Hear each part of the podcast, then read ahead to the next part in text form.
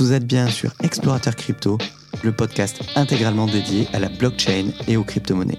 Je suis Stéphane, alias Cryptomédic, j'ai créé ce format court intitulé Dose d'opium afin de répondre à toutes vos questions, mais aussi de vous apporter un maximum de clés pour pouvoir avec moi explorer l'univers des cryptos, des métaverses, des NFT et de la blockchain en général. Bon épisode Bonjour et bienvenue dans ce nouvel épisode d'Explorateur Crypto. Aujourd'hui, je vais vous donner 5 conseils pour démarrer 2022 du bon pied si vous êtes nouveau dans le trading des crypto-monnaies. Trader des actions et des cryptos peut être compliqué, donc je vous donne quelques conseils sur la façon de commencer. Tout d'abord, peu importe votre expérience en matière de trading, parce que rien ne peut être fait pour protéger une personne contre la puissance des fluctuations des prix des cryptos.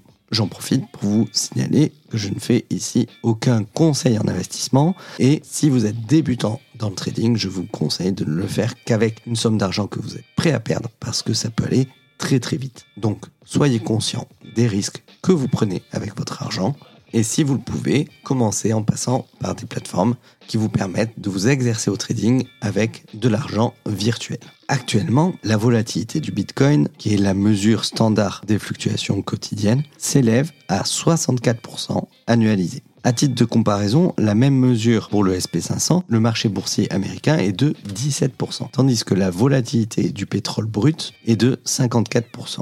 Il est toutefois possible d'éviter l'impact psychologique d'une variation inattendue intrajournalier en suivant ces cinq règles de base.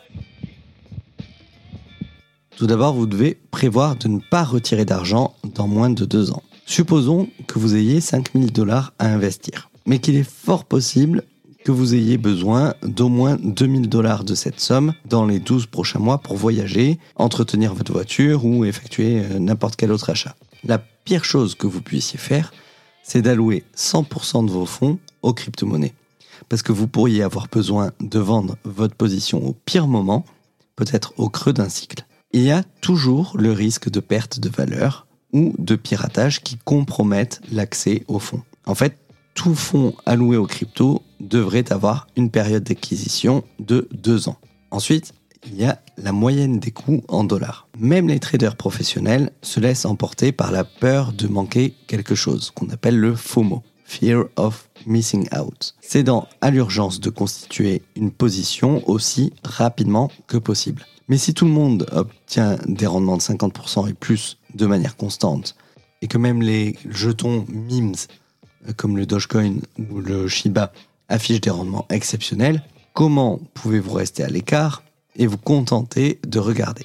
La stratégie DCA, je vous en parlais dans un épisode précédent, consiste à acheter le même montant en dollars chaque semaine ou chaque mois, indépendamment des mouvements de marché.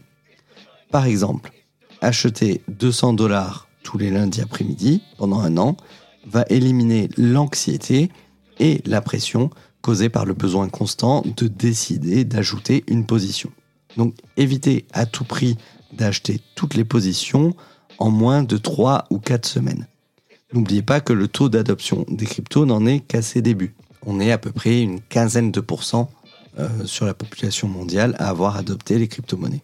N'utilisez pas trop d'indicateurs lors de vos analyses. Il existe d'innombrables indicateurs techniques, euh, la moyenne mobile, les niveaux de retracement de Fibonacci, les bandes de Bollinger, l'indice de mouvement directionnel, le nuage Ishimoku, le SR parabolique, l'indice de force relative, etc. Et si vous considérez que chacun d'eux possède de multiples configurations, les possibilités de suivi de ces indicateurs sont infinies. Les meilleurs traders sont suffisamment expérimentés pour savoir que lire correctement le marché est plus important que de choisir le meilleur indicateur. Certains préfèrent suivre les corrélations avec les marchés traditionnels, tandis que d'autres se concentrent exclusivement sur les graphiques de prix des crypto-monnaies. Il n'y a pas de bon ou de mauvais ici, sauf à essayer de suivre cinq indicateurs différents en même temps. Les marchés sont dynamiques et surtout en crypto.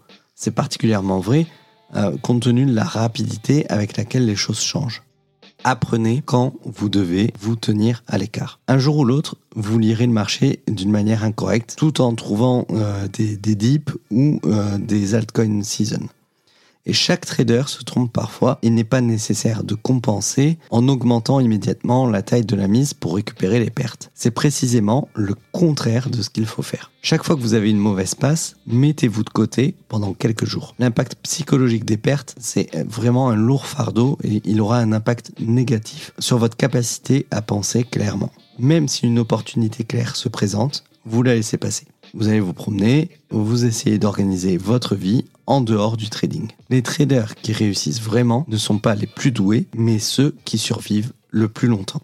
Continuez à investir dans les gagnants. C'est peut-être la leçon la plus difficile de toutes parce que les investisseurs ont une tendance naturelle à prendre des bénéfices sur les positions gagnantes. Comme je vous le disais tout à l'heure, la volatilité du marché crypto est très élevée.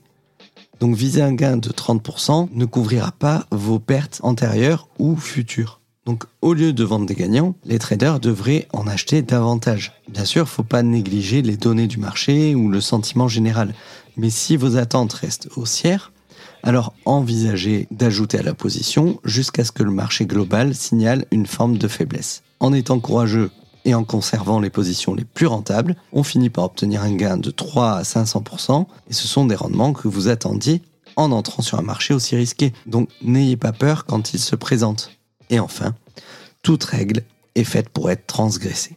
S'il existait une feuille de route pour réussir dans le trading de crypto-monnaies, de nombreuses personnes l'auraient déjà trouvée après tant d'années et les rendements s'estomperaient rapidement. C'est pour ça que vous devez toujours être prêt à enfreindre vos propres règles de temps en temps. Ne suivez pas aveuglément les conseils d'investissement des influenceurs ou des gestionnaires de fonds expérimentés. Chacun a son propre appétit pour le risque et sa capacité à ajouter des positions après un revers inattendu. Mais plus important encore, veillez à prendre soin de vous en cours de route. Je tiens à rappeler ici que tout ce qui est exprimé là, c'est uniquement à titre éducatif. Tout investissement comporte des risques, donc vous devez absolument faire vos propres recherches avant de prendre une décision. J'espère que ce court épisode vous a plu et je vous retrouve très bientôt sur Explorateur Crypto.